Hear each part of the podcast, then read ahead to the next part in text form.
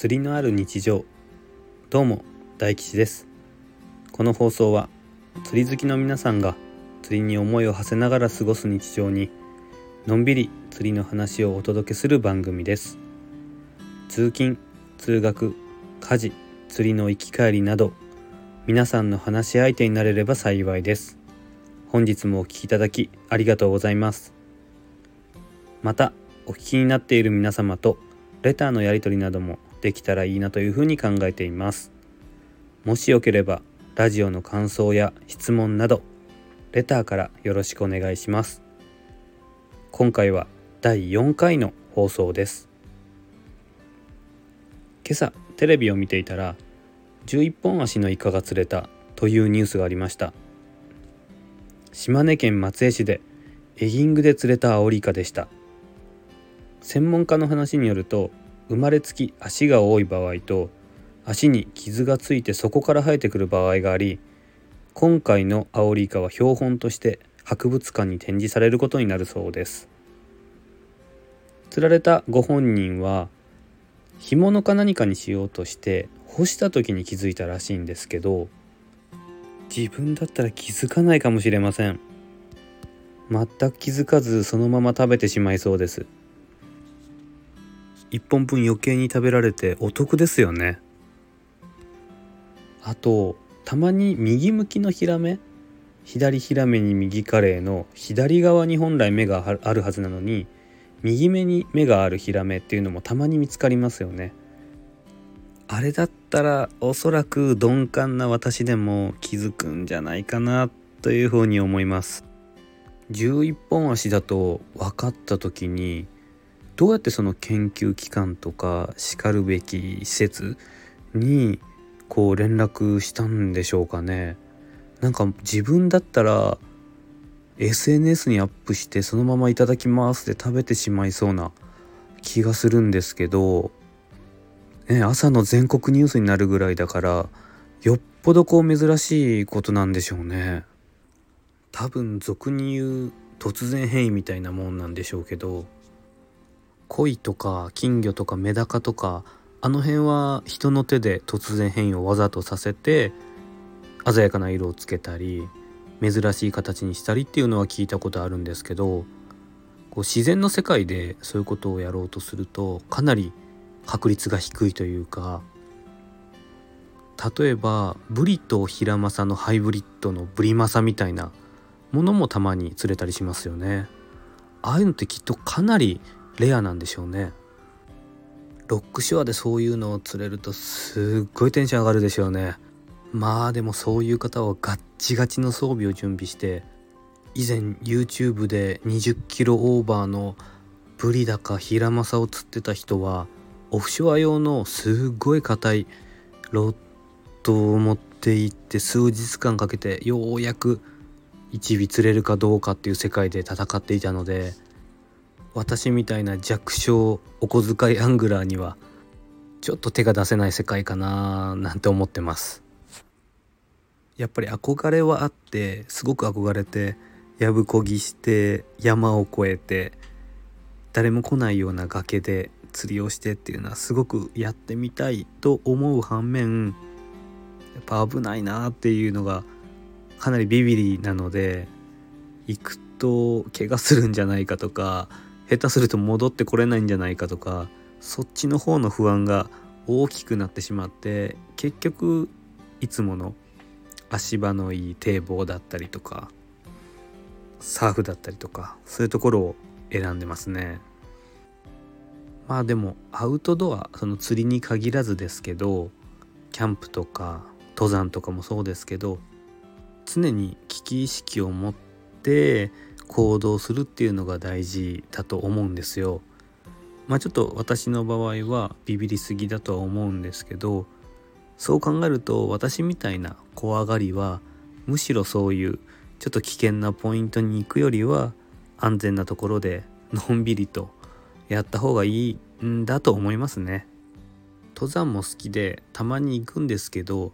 やっぱり有名なところのすごくあの岩がゴツゴツしていてすごく険しい道を登っていかないといけないようなところはちょっと避けていてどっちかっていうとのんびり歩いたり時間がかかって長い距離歩いても安全なルートをとって登山するようにはしています。もうこれは性格なので仕方ないと割り切っています。だから YouTube もそうなんですけどそういう自分ができないようなことをやっている方の動画だったりインスタグラムのアカウントであったりとかっていうのはすごく興味を持って結構いっぱい見ていますね。最近 YouTube でよく見ハマって見ているのがカートップボーターノラさんというボートに乗ってで短めの竿を使って釣りをしている方の動画なんですけどこれがもう面白くて30分とか1時間ぐらいの長い動画なんですけどもう自宅にいる間は延々と見てます。そのチャンネル名からも分かるように車に乗るぐらいの小さいミニボートに乗って釣りをしているんですけどロッドがマスレンジャーっていうグラスロッドを使っています。価格がだいたい1500円とか2000円とか3000円とかそのぐらいの価格なんですけどそれで赤目を釣ったりシーバスを釣ったりアオリイカを釣ったりもう何でもそのマスレンジャーだけで釣り上げていてでそれをその日の夜にさばいてメスティンで炊飯して海鮮丼にして食べたり汁物にして飲んだり焚き火をしたり泳がせ釣りをしたりともう面白くてもうずっと見てます。それでやっぱり影響されてたまたま近くの釣り具屋さんに売っていたマスレンジャーを購入して手漕ぎボートで釣りに行った時にはそれを使ってカワハギを狙ったりアオリイカを狙ったり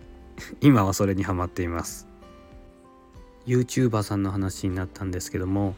皆さんおすすめの釣り YouTuber さんっていますか？私はいろいろ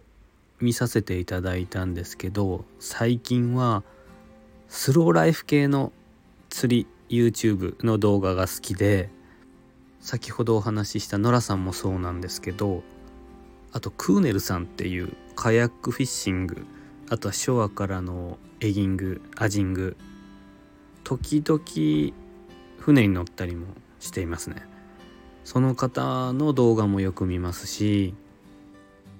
ご存知の方も多いと思うんですけどもワッサムチャンネルさんも最近になってよく見るようになりましたお二方とも共通しているのがすごくのんびり話をされていて釣りをしている映像とか家庭菜園をしている映像とか見ているとなんか応援したくなる気持ちが芽生えてくるというか勝手に共感してしまうっていうところがあると思うんですよ。多分それがその方々の魅力でその魅力に引き寄せられて10万人とか20万人のチャンネル登録者数を生んでいるんだと思います。あとクーネルさんは